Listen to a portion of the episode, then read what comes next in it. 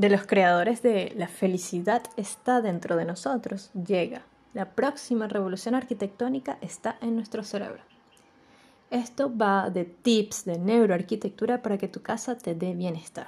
Bienvenidos a un nuevo episodio del podcast de vainascultas.com.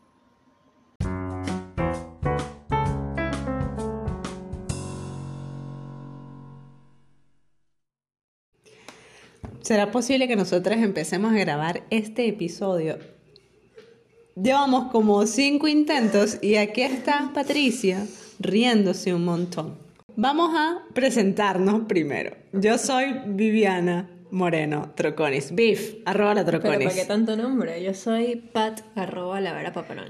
Chicos y chicas, vamos a hablar sobre un tema que me, me está pareciendo interesante y que y que a toda costa quisiéramos evitar que pasara, para, que como una etiqueta, en absoluto, eh, sino como una forma de replantear espacios en función del cerebro, en función de la mente, y es sobre neuroarquitectura, y evidentemente este tema lo ha abordado Patricia, pero tenemos además una invitada, hombre, de la madre patria, tía, Ana. Ana.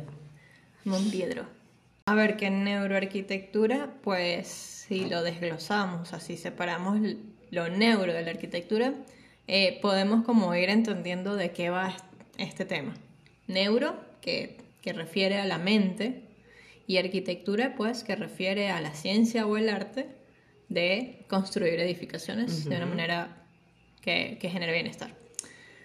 A ver. La intención es generar bienestar la intención a toda costa, nuestra intención además también y por eso escogemos también un tema que, que, vaya acorde a, nuestros ideales. Claro, porque se supone que tú ya con la arquitectura este, haces check en la necesidad del refugio. Exacto, Ahora, eso es de tiempos de María Castaña, ¿cierto? Lo que se necesita y a todas luces. Desde las pirámides. y a todas luces de bienestar.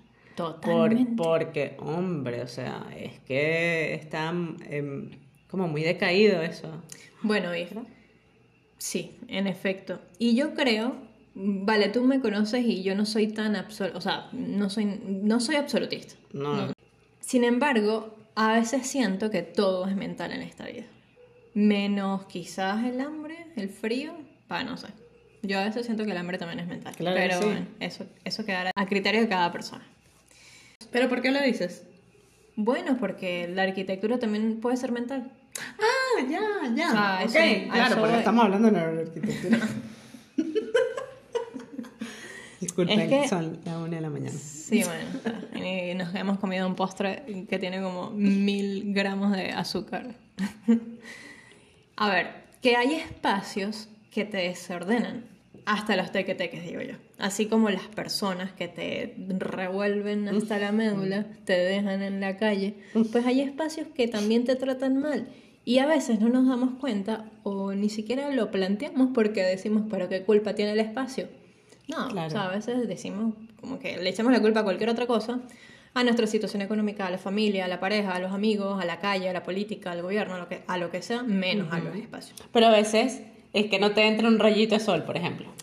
Exactamente. Entonces, bueno, ¿tú te imaginas que los espacios tuvieran la magia de hacernos crear más neuronas o incluso de hacernos más felices, mm, de, que estemos menos estresados o incluso que nos, mm, nos lleven a ser más inteligentes? Oye, si a mí me garantizan eso, yo es que digo, de aquí en adelante puro confinamiento en mi vida. Eso la verdad sería la gloria, que un espacio te proporcione todo eso. Y no es magia, es posible. O sí es magia, pues, pero es posible. Eso pareció publicidad. bueno, le estoy haciendo publicidad a la No es magia, es posible. Contáctanos. bueno, eso es posible con la neuroarquitectura. Veamos entonces cómo comulga la mente y la arquitectura, es decir, cómo se come eso de la neuroarquitectura. Y les habíamos, eh, Biff les había comentado que hoy nos acompaña Ana Monbiedro. Ana Monbiedro. Que es una española. Me gusta, pronunciarlo. Monbiedro. Ella es una arquitecta española, pero que esa mujer ha viajado. Ha recorrido mundo. Ha recorrido mundo. Sí. A punta de la arquitectura. Exacto, ella a punta de, de, ir detrás de sus pasiones, que son la neurociencia, la arquitectura, la, incluso la educación, porque ella además eh, tiene como, no sé, como 10 años estudiando sobre neuroarquitectura y se ha enfocado sobre todo en los espacios de educación, que es allí donde nace la neuroarquitectura, en los espacios de, de educación y, y en los espacios de, de visión. Y bueno, ah, mira. Esos son los espacios como nace la neuroarquitectura. Tiene sentido para mí el de educación porque debes potenciar todas aquellas capacidades intelectuales y de, de creativas y de análisis y de decisión y bla, bla. Exacto. Y en La- la, prisión, Ajá. porque son los, uno de los espacios más hostiles que puedes tener en la vida. Claro. De las experiencias más, más mm, mm, hard. Entonces, uy, uy, uy. Vamos a en- eso. Pero bueno, hoy no vamos a hablar de esos espacios, hoy vamos a hablar de casa, porque pues a mí me gusta mucho el Porque todo el concepto mundo de- tiene una casa. Porque todo el mundo tiene una casa, a mí me gusta mucho el concepto de casa y a partir de marzo del 2020 se ha revalorizado eh, el, el, el hecho de tener una casa, de hacer casa, de vivir en una casa. Bueno, porque la gente se ha concientizado sobre, sobre cómo es su presencia y su actuar y tal en casa. Exacto. Por la cantidad de tiempo que hemos tenido Por- que estar ahí y por la cantidad de actividades también, porque no solamente era como morar, sino ahora es educar a los niños, por ejemplo, también. O es Recrearse, trabajar, o es recrearse. Es cocinar, es, es muchas cosas. Es hasta ir al médico desde casa. Entonces, por eso, a mí me- a mí- además a mí me gusta mucho como concepto eh, lo que es la casa. Ana tiene una, una frase que tú la colocas, tú la colocaste, no me gusta, que tú la La, pusiste. la puse, la puse ya. Ella dice que la tarea ética de la arquitectura es velar por la salud emocional de sus habitantes. Qué lindo. Y qué importante es porque muchas veces decimos, bueno, la arquitectura resuelve eh, problemas, o sea, problemas funcionales, mm, vale, un- una casa me puede servir para vivir, pero si yo soy artista, esa casa me sirve para vivir, si yo soy científica, esa casa me sirve para vivir, o sea, los espacios deben estar eh, diseñados en función de lo que eres, de quién eres, de cómo piensas además. Y obviamente de si tienes trastornos mentales o no. O sea, eso también, en eso también influye la neuroarquitectura. O bueno, no solamente trastornos, sino situaciones que te eh, Descolo- descuadran la salud emocional, que es, muy difícil eso. Y bueno, que quien tenga salud emocional tiene buena parte del bienestar ya Totalmente, garantizado. totalmente. Y puede entonces mm, vivir mejor. Exacto. Eh, sí, vivir y convivir además. Muy linda esa frase de Ana. Sí, bueno, entonces eh, acá los dejamos con nuestra conversación con Ana Monviera. Bueno, Ana, te damos formalmente la bienvenida a este nuevo episodio del podcast de Vainas Cultas. Es un gusto para nosotras tenerte aquí, además con este tema tan importante hoy por hoy, que es, bueno, es el espacio y el bienestar unidos. Bueno, chicas, muchas gracias por eh, esta bienvenida y muchas gracias por vuestra invitación a, charlar un poco eh, sobre estos temas que tanto, que tanto nos interesan y, y que tanto se están moviendo hoy en día, porque sí, como, como bien decíais, em, parece que ha tenido que venir una pandemia para que eh, caiga un poco la, la conciencia, ¿no? sobre lo importante que es el espacio en nuestras vidas.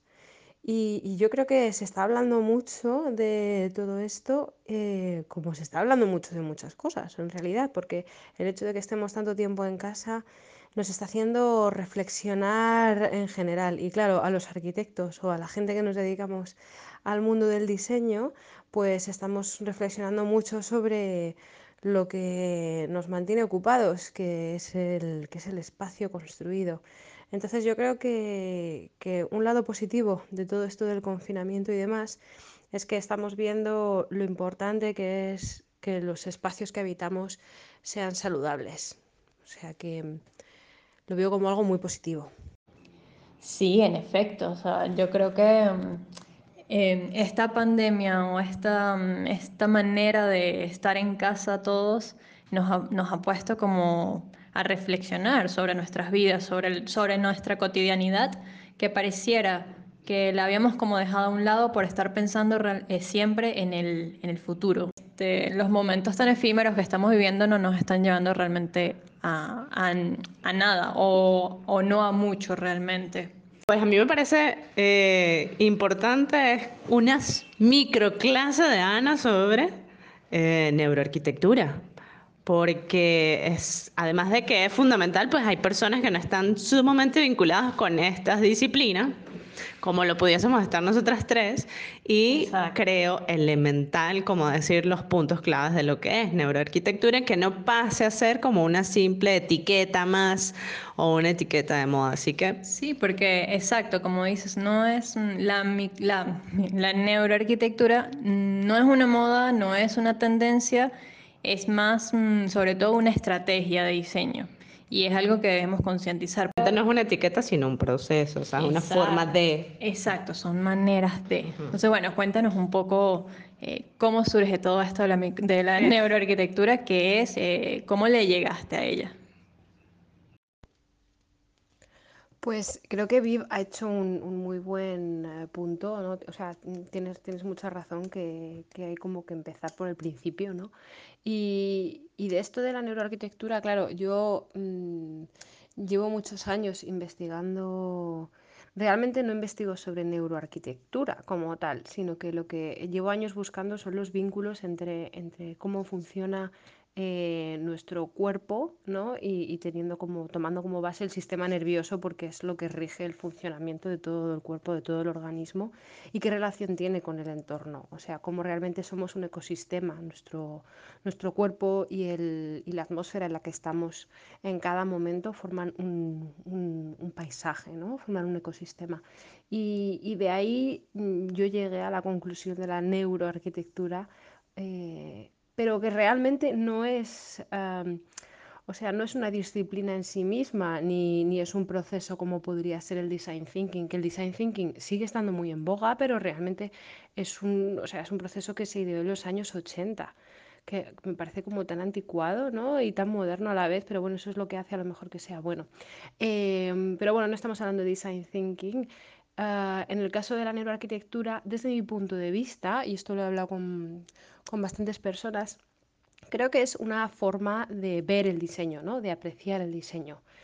Porque nosotros podemos, mm, como diseñadores, cuando empezamos a plantear un proyecto, claro, habitualmente estamos muy condicionados por el presupuesto, por los materiales existentes, eh, por la parcela, ¿no? la localización, eh, quizá por el clima también, ¿no? O sea, dependiendo un poco de qué variables tomemos a la hora de diseñar el proyecto, estamos enfocando em, la solución ¿no? final arquitectónica a unos parámetros, pues a que salga económico, a que tenga X materiales y a que pues a lo mejor eh, bioclimáticamente se comporte bien, etcétera, etcétera.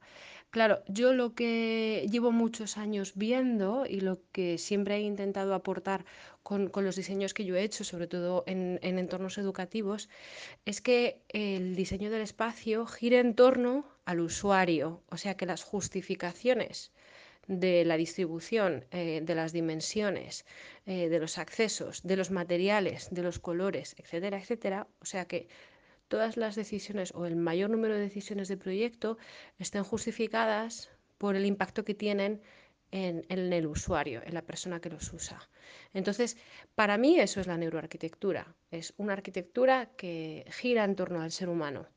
Y y claro, podemos decir, bueno, pero es que todas las arquitecturas son neuroarquitecturas, ¿no? Porque al final siempre las utilizan los, los humanos. Mm, es que en, ha habido muchos años en los que la arquitectura se ha visto condicionada por la economía, se ha visto condicionada por la relación, yo qué sé, por relaciones políticas, por compromisos, ah, incluso por la tecnología con la que se ha dibujado. Hay mucha diferencia entre los proyectos que se dibujaban a mano eh, a principios del siglo XX y se puede ver cuando empezó a aparecer el ordenador y cuando se empezó a poder hacer copiar y pegar y a producir ah, viviendas, por ejemplo, eh, en masa, ¿no? Y súper rápido, sin ninguna variación, salvo las viviendas en esquina, por ejemplo. eh, ahora con toda la aparición de, de, BIM y de estos nuevos sistemas para tener en cuenta pues, un, montón de variables y que trabajen equipos enormes, eh, está dando lugar a, otras arquitecturas. Claro, mm, yo creo que uno de los puntos de toda la situación que estamos viviendo es el aterrizar eh, la disciplina del diseño y, de la arquitectura a, sus componentes más humanos.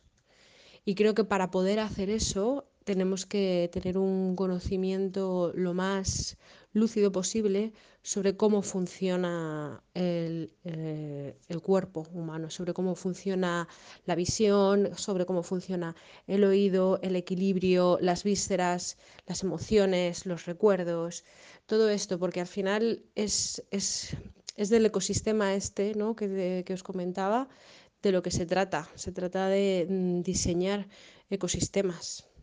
No sé si es una idealidad, pero mi objetivo es que, es que no lo sea y que sea una realidad. A mí me encanta todo este tema y me ha encantado cómo, cómo has sintetizado toda esta información, todo este mundo, eh, este ecosistema, como le dices, y cómo es realmente, la, o sea, diseñar en función de la mente de la persona. Em, estamos de acuerdo, creo que las tres, en que hay que retomar la esencia de las cosas. Yo creo que eh, el diseño va en camino eh, de ser mucho más humano de lo que ha sido. Bien, porque se mm, porque ya pasamos toda esta etapa de check con la función, check con eh, la tecnología, check con todo eso, y entonces volvemos a quienes realmente tenemos que darles respuesta que es pues a la sociedad, al ser humano, evidentemente también al mundo. De manera que, que sí, que lo ético va a ser ahora pues el pilar para todo lo que se desarrolle. Y yo espero que además los que, de, los que construyen, los que están a cargo de eh, fundar las bases, de poner las columnas y todo eso, también tengan la ética por delante. ¿Cómo?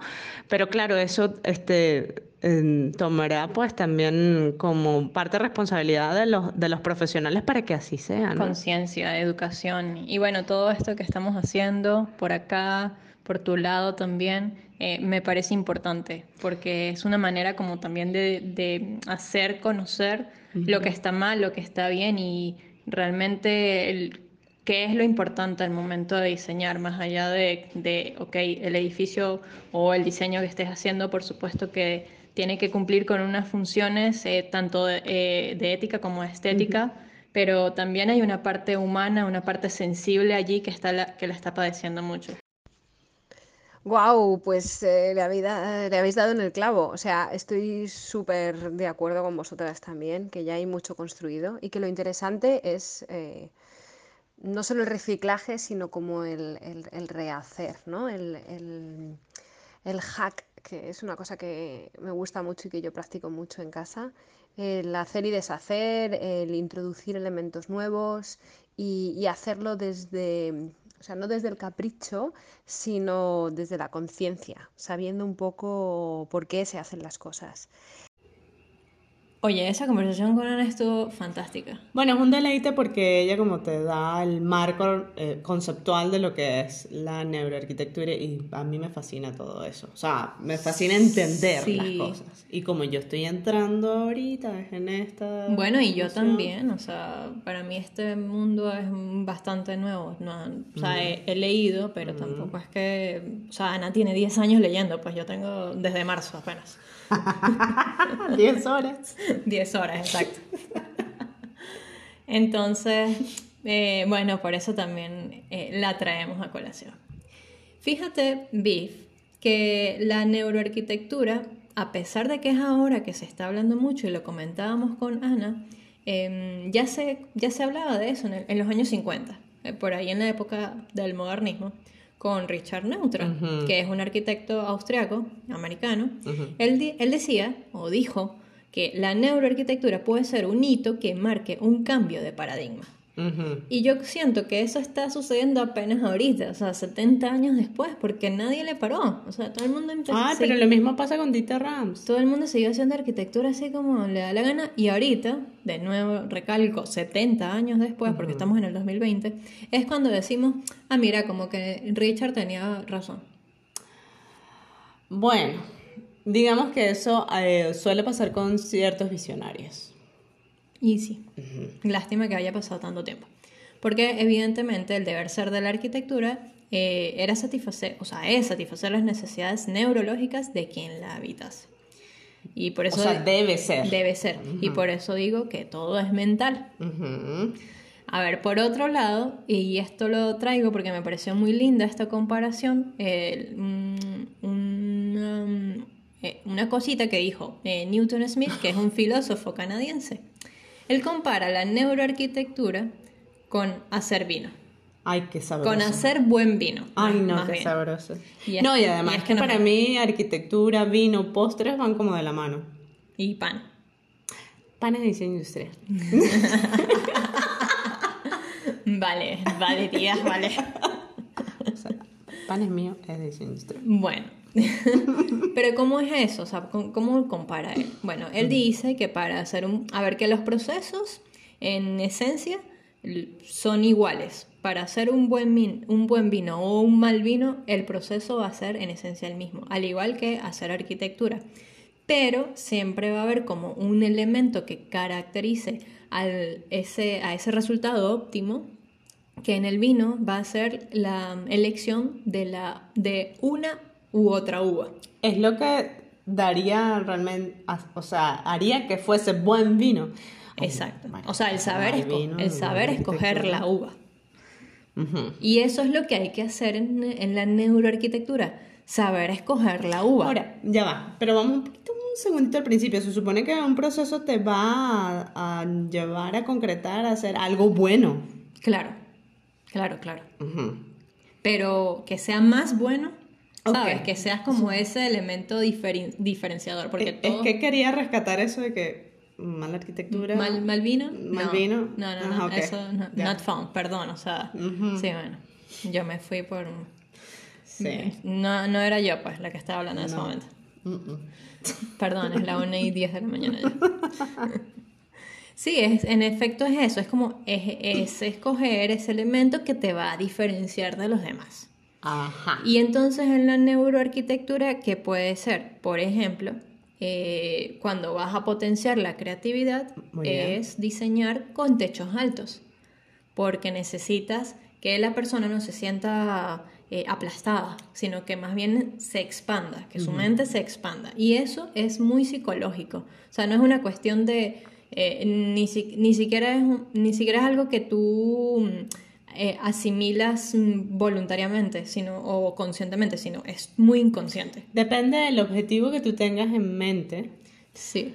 eh, es que vas a escoger uno u otro Sí, porque el- elementos a, a implementar en esos espacios. En efecto, porque hacer arquitectura pues siempre requiere de materiales, de, de ciertos elementos que van a estar en todos los procesos. Ok, pero de sí o sí la neuroarquitectura va a estar enfocada en el desarrollo mental, o sea, estar centrada en el cerebro, ¿cierto? En aspectos neurológicos, en salud mental, o sea, eso, eso, Es eso. eso, es y eso. de ahí es que se diseña, o sea, yo diseño con ese enfoque. Voilà, Vale, voilà. perfecto. Eh, mira que has, aprendido hoy. Qué bueno. Sí. Y nos has enseñado también. Ah. Porque es lindo también escucharlo de una persona Que apenas empieza. que no escribió este desastre de artículo. Mira, una de las cosas más bonitas que plantea la neuroarquitectura, Viv, es el bienestar, como ya lo hemos dicho. Pero ¿de qué manera? Y les voy a dar ciertos ejemplos, eh, como para que, más allá del, de, de los techos altos, que mm, nos van a acercar un poco a enamorarnos de la neuroarquitectura, que es lo que yo quiero que hagamos hoy.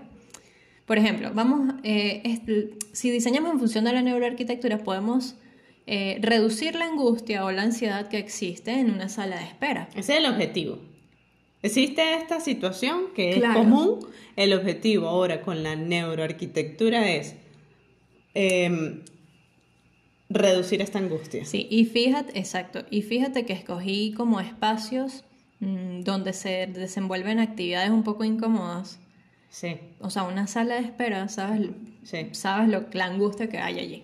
Sí. De todo, de, no sé, un papá es- esperando que, a un niño lo estén operando. Particularmente en, en Venezuela deben, tienen sillas muy rígidas, por ejemplo. Sí, eh, sí, sí. como, eso- como, de, como de tránsito. Y eso a veces no es un lugar de tránsito, exacto, así no- sino llevas horas sentado ahí esperando ciertos resultados. Mm. Sí. Otra, ¿Cierto? Sí. exacto. Otro objetivo de la neuroarquitectura es mejorar los espacios urbanos para evitar accidentes de peatones o ciclistas puntualmente. Evidentemente los vehiculares también. O sea, por ejemplo, a través de señaléticas, de Exacto. indicaciones, de, no sé, Sí, de- de, poner mm, mojones. Es horrible esta palabra, pero es así, son unos elementos urbanos. Mojones. Este son... Mojones. No, pero deja, qué palabra tan fea, de verdad. Pero Sí, exacto. Eh, otro punto que, que, plan- que plantea la neuroarquitectura, perdón, serían los espacios sanitarios. Sea, cómo prevenir el estrés que causa una situación de emergencia. Ah. Que va un poco aunado al, al Por hecho ejemplo, de un dolor estomacal. Y bueno, che.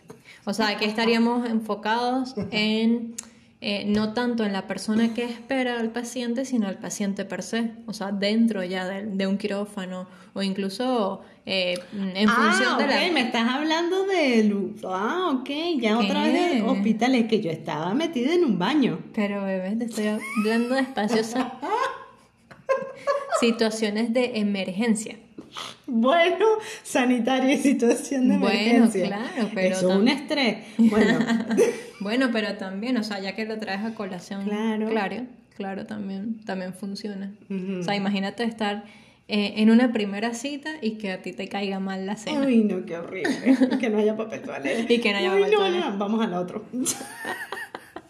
Bueno, mejorar la casa también en función de las necesidades emocionales, psicológicas y neuronales que tenemos. Eso es enfoque en Eso es enfoque.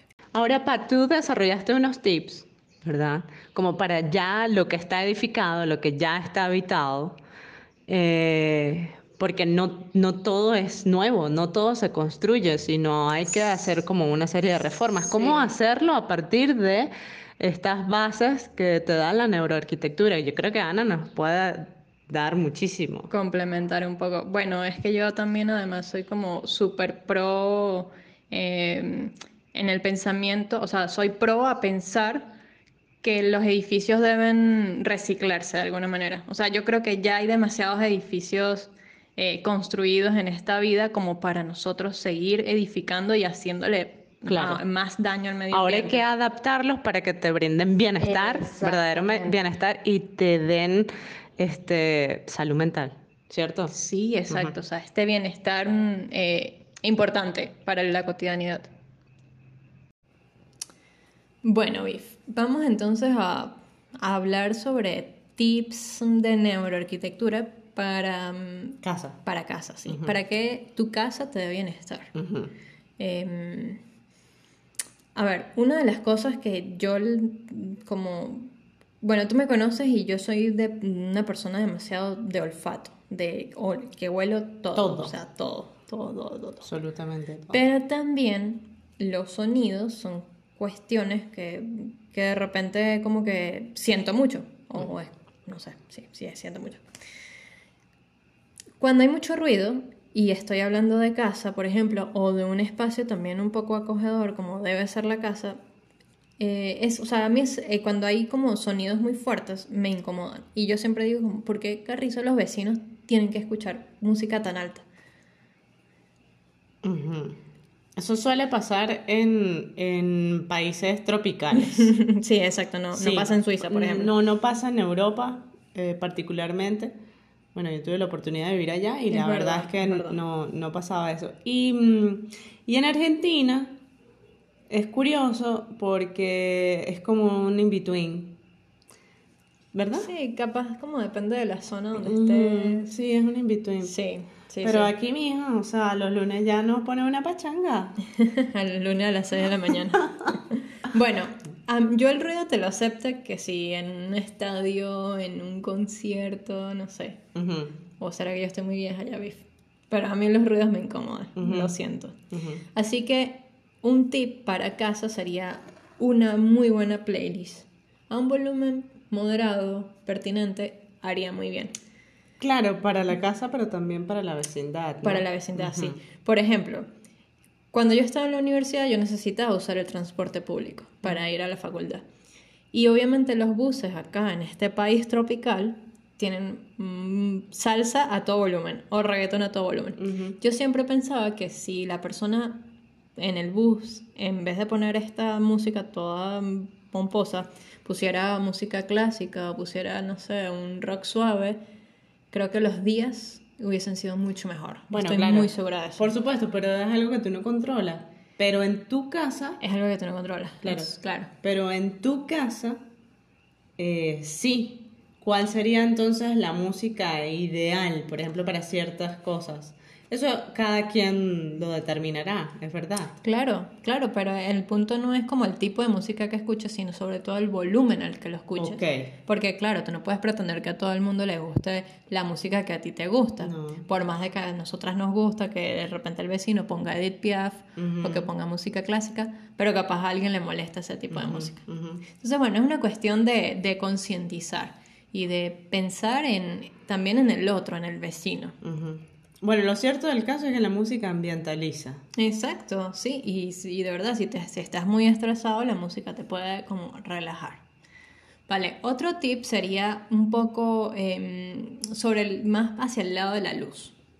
Por ejemplo, em, ¿no te ha pasado, Biff, que de repente te sientes como deprimida de la nada? Ajá. Y es porque te das cuenta que no, te, no, no, no está entrando sol o no te está llegando sol a donde estás. Pues claro, cuando yo vivía en Barcelona estaba en un, en un piso que no le llegaba la luz directa. Claro, y de bueno, repente tú pensabas que estabas deprimida No porque, porque estabas sola o por algo y, y realmente era porque, tenía, y- porque no había luz.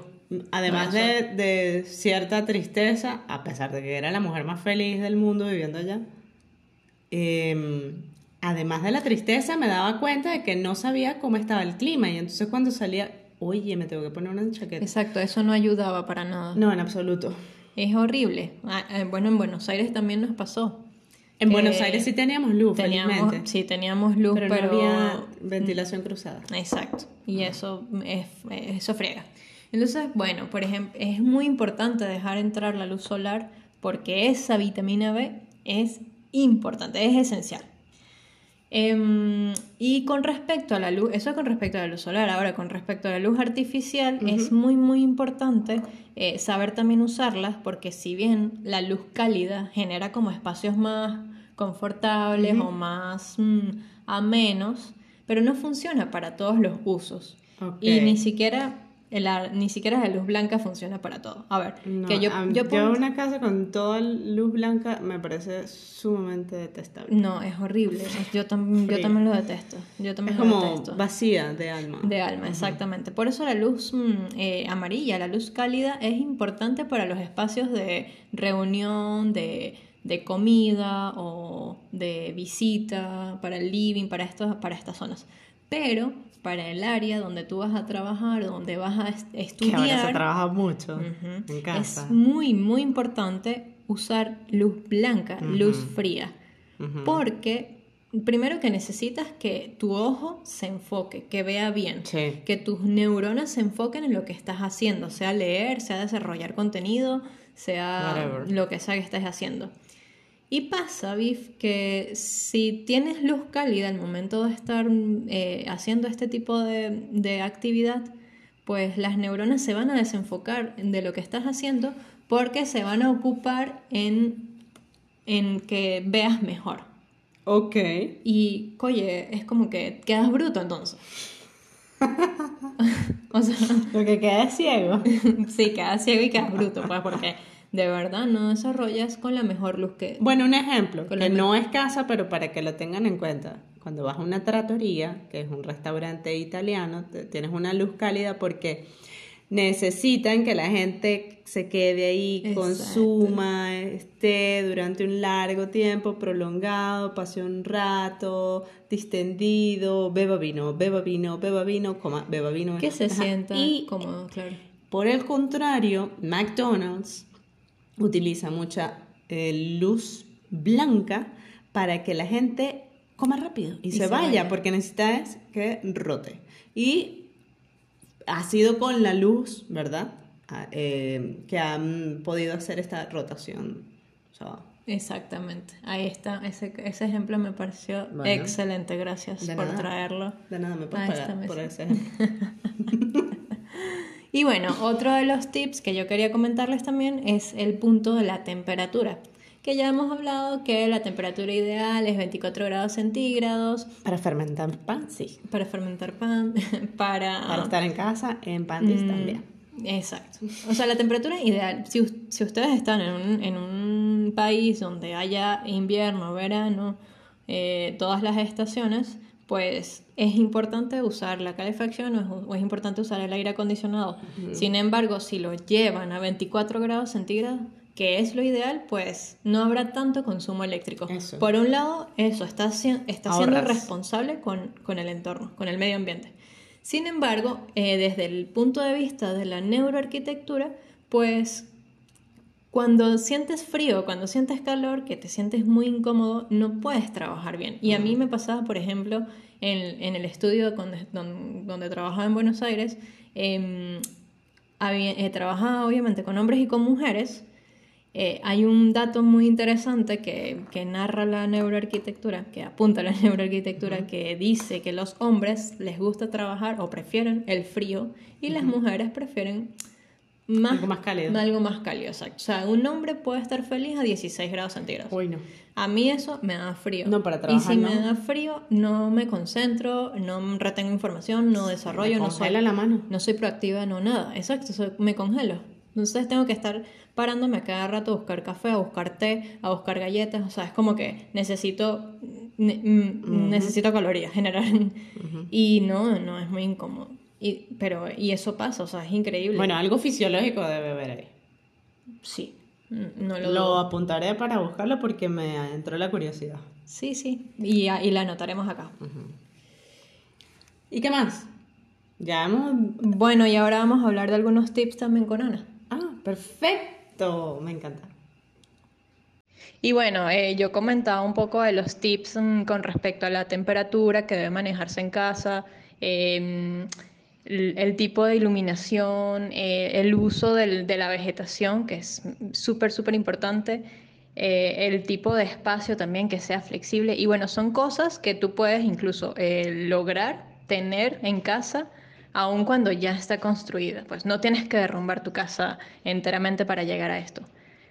Ahora queremos saber, Ana, Ana, ¿qué haría? ¿qué, qué haría Ana para mo- modificar su casa para, para tener mejor bienestar?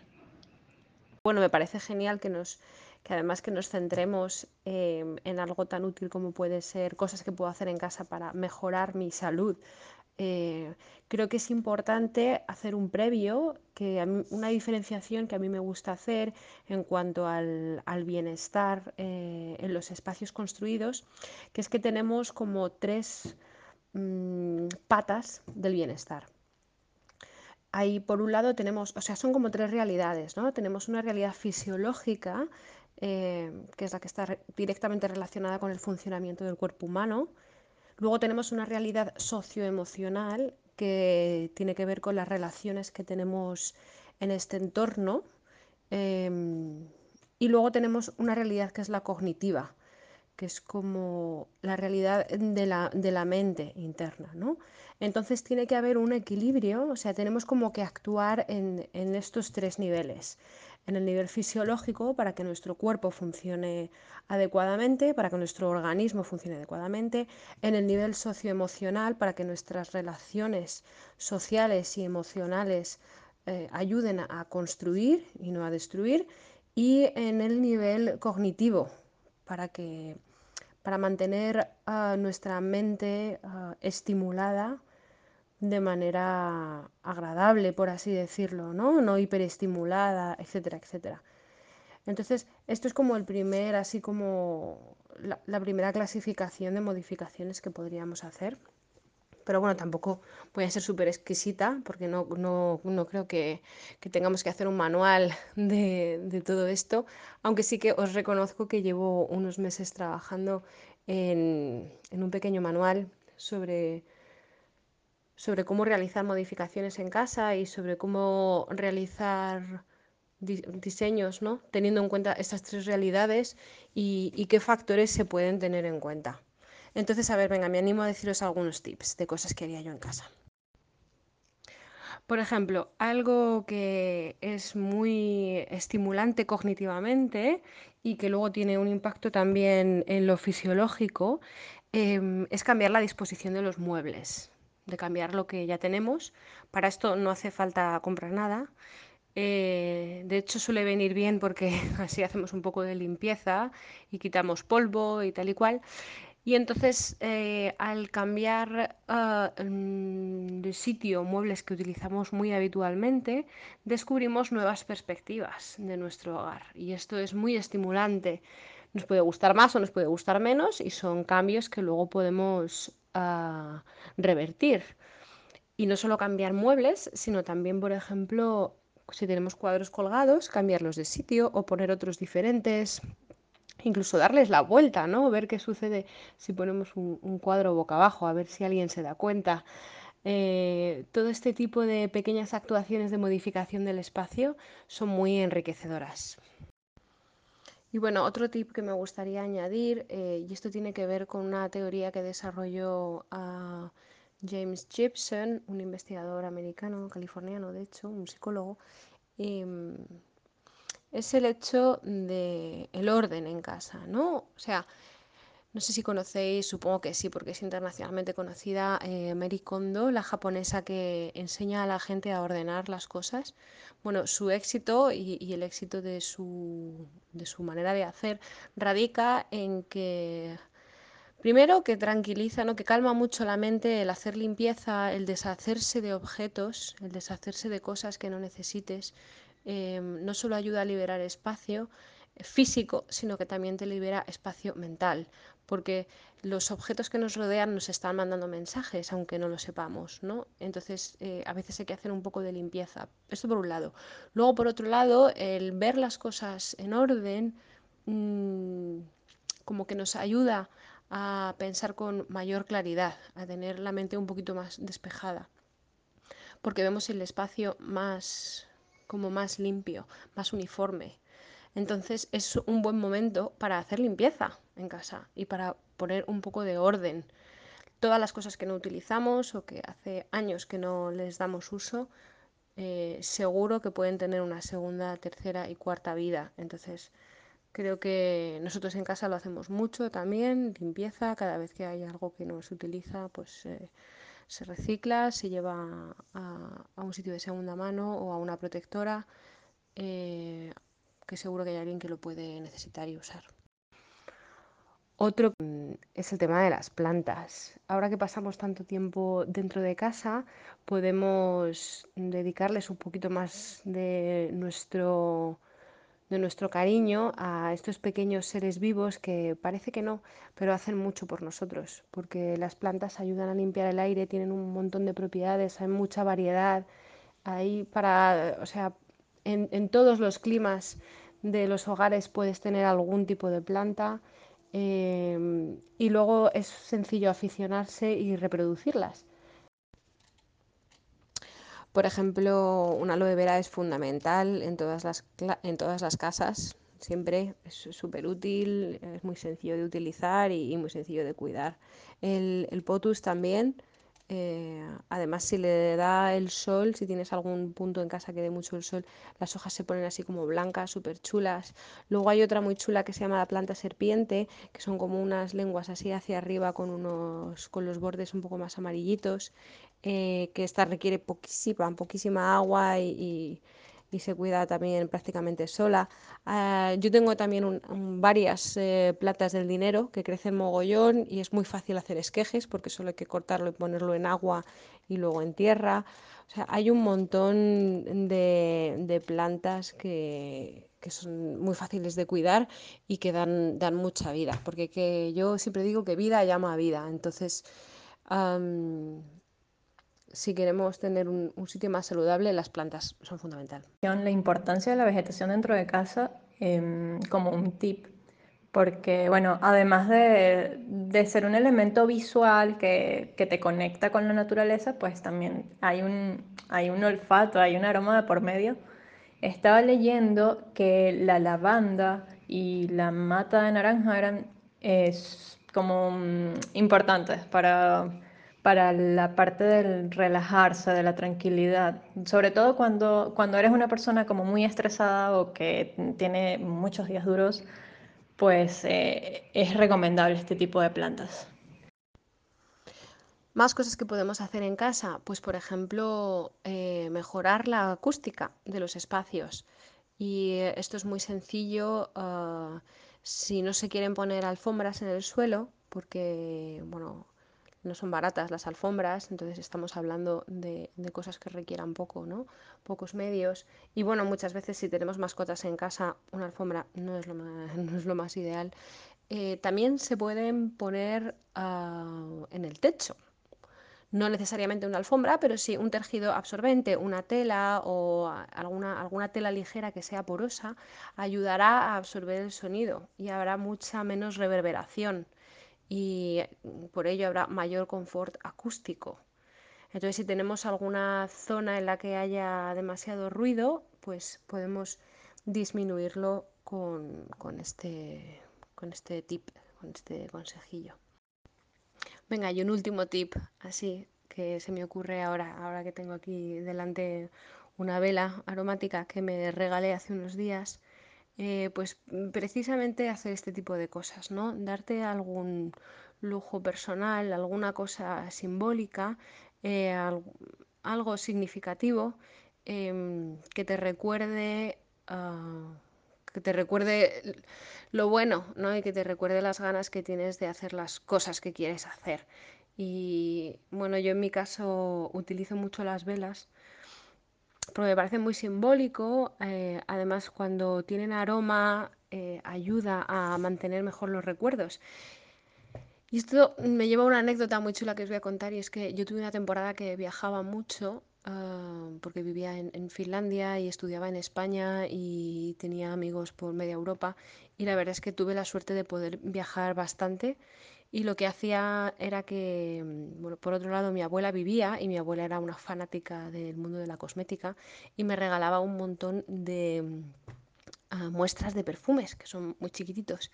Y entonces eh, lo que se me ocurrió es que en cada ciudad utilizaba un perfume diferente. Y entonces todavía a día de hoy me pasa que, que huelo un perfume determinado y me viene el recuerdo ¿no? de, de esa ciudad o de esa vivencia. Y es que, claro, nuestra pituitaria está muy pegada, ahora lo sé, en su momento no tenía ni idea, pero nuestra pituitaria está muy pegada al hipotálamo.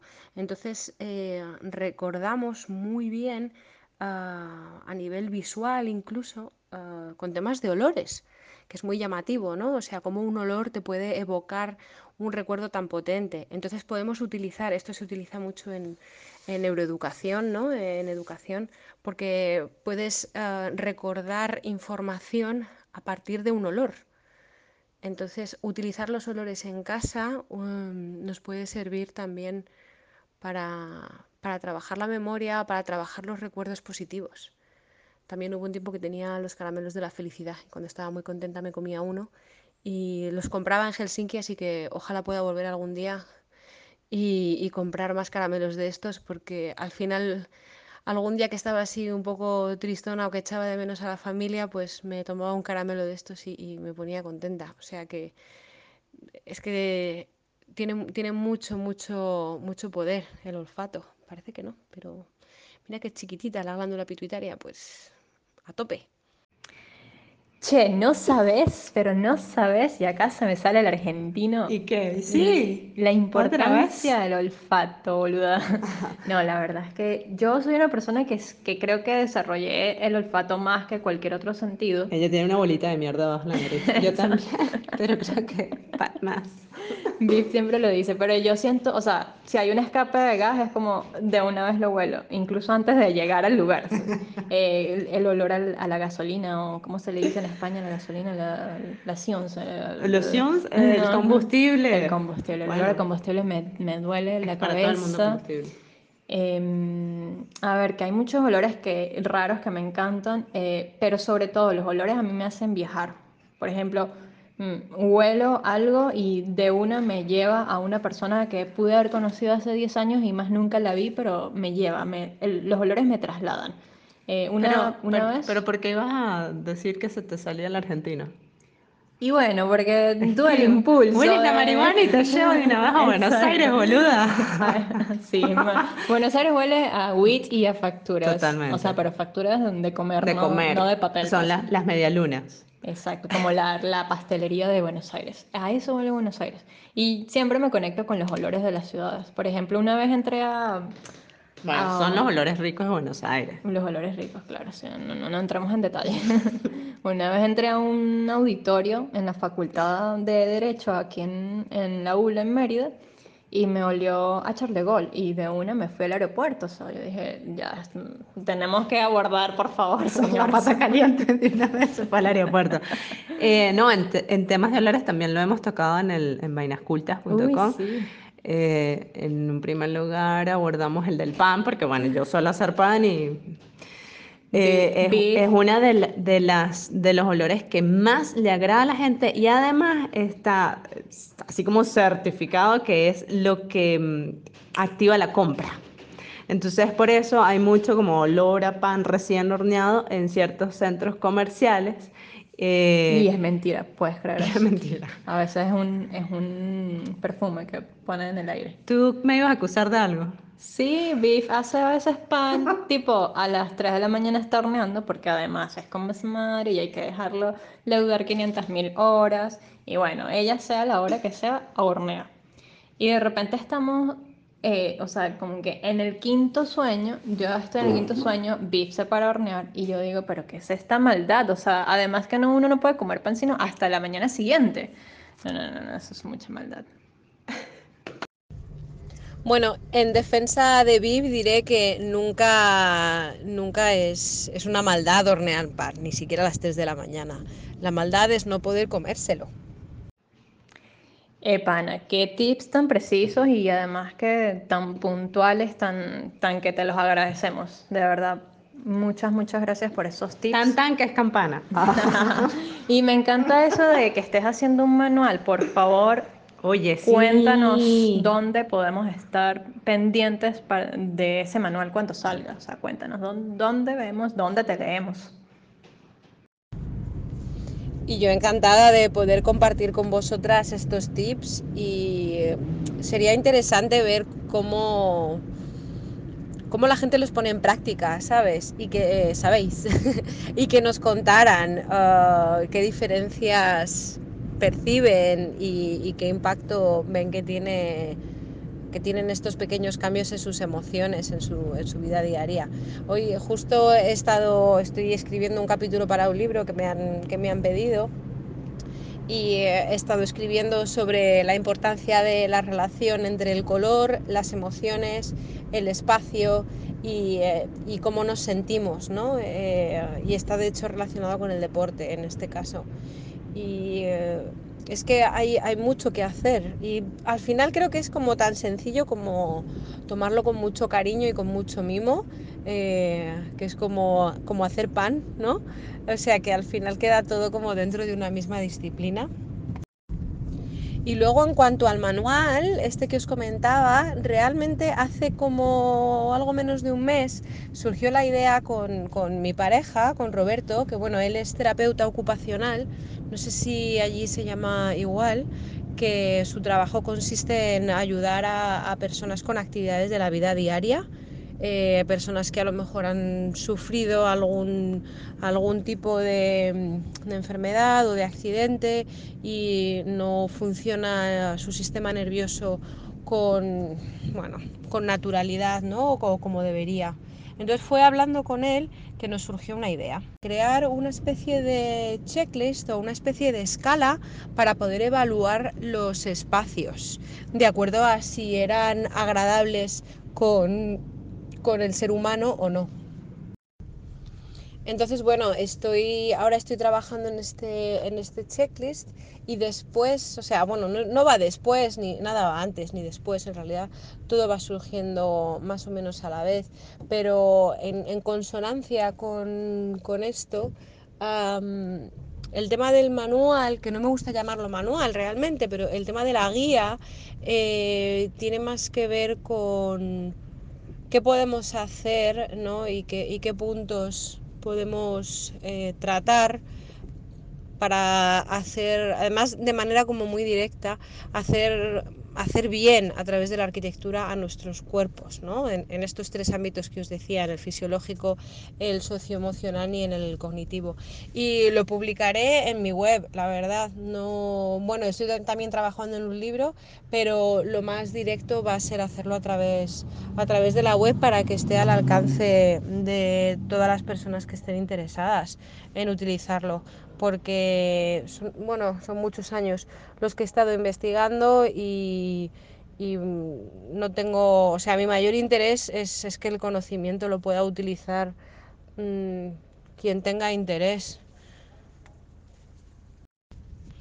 Y también me gustaría mucho agradeceros a vosotras vuestro, vuestro interés en este campo porque creo que... Mm, algo que, estamos viendo hoy en día en, en, pleno año 2020 es que si realmente nos interesa un tema y, queremos contribuir es haciendo, haciendo como pequeñas actuaciones como esta, haciendo estos podcasts, haciendo vuestros vuestros artículos en vainas cultas y dando poquito a poco ¿no? a través de redes sociales, eh, dando a conocer todas estas ramas de conocimiento y, dando a conocer diferentes versiones de diferentes visiones del mundo porque es la, mejor manera de, enriquecernos personal y profesionalmente y es, la verdad es que es muy guay tener la oportunidad de estar hablando vosotras allí en Venezuela y yo aquí en España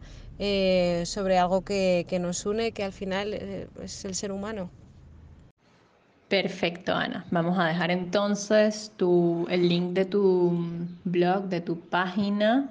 Y de tus redes sociales también, para que la gente te contacte y esté pendiente de, de los avances que tengas a bien hacer con toda esta información maravillosa que nos has entregado.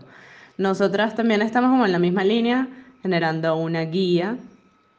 Eh, el mundo necesita orientación.